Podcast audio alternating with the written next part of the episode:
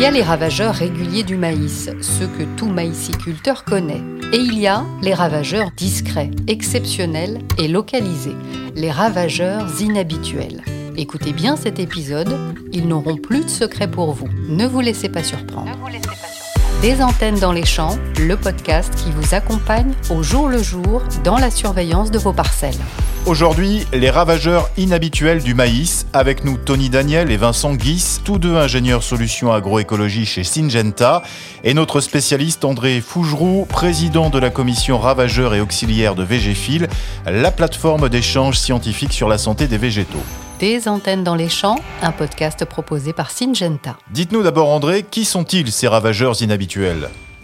Alors, on les qualifie souvent de ravageurs secondaires parce qu'ils apparaissent moins fréquemment. Mais moi, je préfère utiliser le terme d'inhabituel parce que leur présence est localisée, toujours surprenante, régionalisée, voire euh, localisée dans le temps. Qu'est-ce qui les différencie des autres ravageurs? C'est l'attention qu'on leur porte, c'est surtout ça qui va les différencier. Aujourd'hui, avec la réduction des insecticides disponibles, le réchauffement climatique, les échanges commerciaux de plus en plus intenses, ces ravageurs qui sont dits inhabituels deviennent de plus en plus préoccupants. Tony Daniel, est-ce que ces ravageurs ont des stades d'attaque de prédilection? Alors oui, en fait, le, le, niveau de risque pour le maïs, en fait, dépend du stade de développement de la culture. Forcément, ce sont les premiers stades qui sont les plus euh, sensibles. Alors même si ces insectes euh, inhabituels peuvent s'attaquer à des stades un peu plus développés, euh, globalement, on s'accorde à dire que au-delà de 10 feuilles du maïs, si vous voulez, le risque est quasi nul. Quel type de dégâts font ces ravageurs atypiques, Vincent Guis, et plus spécifiquement au niveau du sol? Ben, en fait, il en existe de plusieurs sortes et on peut les, les rassembler en quatre grandes catégories. Hein. Tout d'abord, les perforateurs grignoteurs de graines. Alors avec eux, c'est simple, le maïs, hein, ça lève pas du tout, euh, comme par exemple la larve de la mouche d'Esmi. Après, les grignoteurs gourmands euh, qui vont ronger les pieds de maïs en allant jusqu'à leur destruction, euh, comme par exemple le vert gris, le vert blanc, euh, les piales. Après, bah, les adeptes des petites morsures, alors ceux qui s'attaquent aux radicelles et aux racines, hein, ce qui affaiblit la plante, bah, comme par exemple la scutigérelle et diabrotica. Et pour terminer, bah, ceux qui s'attaquent à la structure aérienne de la plante, hein, provoquant talage, poireautage ou décoloration et flétrissement des premières feuilles, comme par exemple la géomise et l'ocynie. On va essayer de mieux les cerner. Dites-nous d'abord, Vincent, quel est celui qui est le plus invisible dans ces attaques? Ah, le plus invisible, bah, je dirais que c'est la scutigérelle, hein, car c'est un, petit mille pattes qui fuit la lumière et qui est très mobile, donc euh, bah, très difficile à observer et pas présent partout. Par contre, quand euh, la scutigérelle est présente dans la parcelle, bah, elle provoque des gros retards de croissance et par conséquent des euh, pertes importantes, hein, allant jusqu'à 50% du rendement. Et le plus difficile à combattre bah, Sans aucun doute, les mouches, hein, avec Géomise et Ossini, surtout qu'aujourd'hui, il n'existe pas à ce jour de solution suffisamment efficace et homologué. Et en plus, euh, aucun modèle de prévision euh, n'est accessible aujourd'hui sur ces deux ravageurs. Enfin, Tony, d'après vous, quel est le plus féroce dans ces attaques? Alors, sans, sans, aucun doute, euh, Diabrotica, en fait, l'insecte, en s'attaquant aux, aux, racines du maïs, en fait, provoque des pertes de rendement euh, importantes, jusqu'à 80%. En tout cas, c'est ce qu'on observe en Europe centrale et en Italie, là où il est bien installé. Après, en France, faut tout de même relativiser, on n'a pas encore vu ce niveau d'attaque. Une fois les dégâts constatés, comment identifier la présence de ces trois ravageurs et comment faire pour ne pas les confondre avec les autres, André Fougeroux? Pour Diabrotica, les dégâts peuvent être confondus avec ceux du taupin. Les larves qui sont présentes au pied du maïs permettent de faire l'identification. Et je vous renvoie à l'épisode qui a été fait précédemment, des antennes dans les champs dédiées au taupin. Vincent Guis alors pour les mouches géomises et ossini, hein, très présentes en Bretagne, ben, les larves responsables des dégâts sont des asticots qui sont euh, présents soit dans le collet pour euh, la géomise, hein, ou soit alors euh, présents dans le cornet de la plante pour l'ossini. André, vous vouliez ajouter quelques mots sur la scutigérelle? Alors, pour la scutigérelle, la confusion de dégâts peut être faite avec celle des nématodes. Les nématodes sont invisibles à l'œil nu. Par contre, la scutigérelle, en faisant très attention, on peut l'observer, mais très difficilement. Et souvent, il faut faire confirmer les symptômes, les dégâts, par un technicien. Il faut savoir aussi que la scutigérelle est surtout présente dans la région Nouvelle-Aquitaine et un peu plus généralement sur la façade atlantique.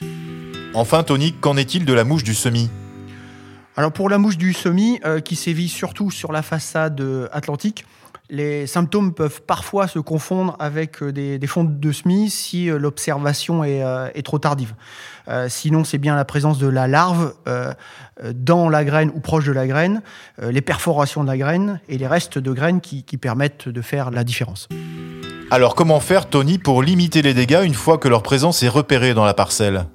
Alors, une fois l'infestation avérée dans, une parcelle, les dégâts suivent sans euh, vraiment aucun moyen de les éviter. C'est vraiment la prévention, les mesures prophylactiques qui comptent et euh, l'historique de la parcelle. Par exemple, dans les champs qui sont régulièrement la cible des mouches et des scutigérelles, euh, il faut capitaliser sur la rotation, le choix de la variété bien adapté, des dates de semis également euh, pas trop euh, précoces, une bonne qualité de semis pour capitaliser sur une croissance rapide de la culture. Alors, les engrais starters hein, peuvent être aussi des compléments à la prévention en quelque sorte, il faut vraiment engager une course contre la montre euh, entre le maïs et les insectes grignoteurs. Pour faire simple, il faut atteindre le stade 6-8 feuilles le plus rapidement possible pour mettre la culture à l'abri. Pour Diabrotica, c'est une approche un peu différente. Alors oui, Diabrotica est spécifique du maïs. Et donc on va avoir deux approches différentes. La première, ça va consister à couper les monocultures, à éviter de faire du maïs sur maïs sans arrêt, et donc introduire une culture de coupure. Et puis, euh, on va compléter cette méthode-là avec l'utilisation de traitements insecticides localisés dans les raies semis. C'est une approche d'ailleurs qui a été adoptée par l'ensemble des pays européens pour lutter contre ce ravageur introduit. Vous évoquez l'utilisation de traitements insecticides pour Diabrotica. Il en existe d'autres pour ces ravageurs du sol? Oui, tout à fait. Certaines solutions insecticides utilisées en maïs dans la lutte contre le topin, hein, comme des protections de semences sous microgranulés à base de téflutrine ou encore des microgranulés à base de lambda cyalotrine, présentent un large spectre et euh, ces solutions ont montré une efficacité sur plusieurs de ces ravageurs inhabituels. Mais pour plus de détails, euh, on vous conseille de vous renseigner auprès de votre technicien. La Minute Culture, le hanneton par André Fougeroux. Je voulais juste, au titre de ces ravageurs inhabituels ou insolites, euh, vous parler un petit peu d'un ravageur qui a fait parler de lui pendant des centaines d'années en France, qui a été la, le fléau des agriculteurs, qui s'appelle le ver blanc, et dont l'adulte est le hanneton. Euh, alors on en entend parler régulièrement, de temps en temps il ressurgit, fait des dégâts sur les maïs, euh, en couchant la plupart des cannes de maïs. donc ces, ces attaques de ver blanc ont été une plaie pour l'agriculture française. Et c'est ainsi qu'en 1844, par exemple, dans le département de la Sarthe, euh, en distribuant des primes, on a fait ramasser jusqu'à 250 millions d'insectes qui ont été détruits par le feu euh, pour se prémunir des attaques ultérieures.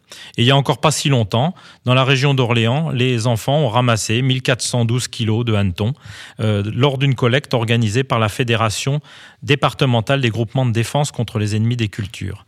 Alors aujourd'hui, le hanneton est devenu un ravageur inhabituel, mais qu'il faut surveiller de temps à autre au gré des cultures et au gré des saisons.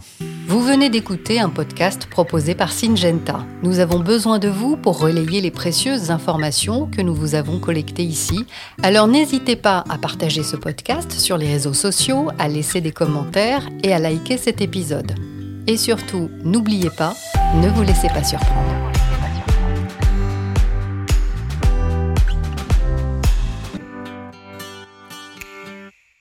Syngenta France SAS, numéro d'agrément MP02249. Distribution de produits phytopharmaceutiques à des utilisateurs professionnels.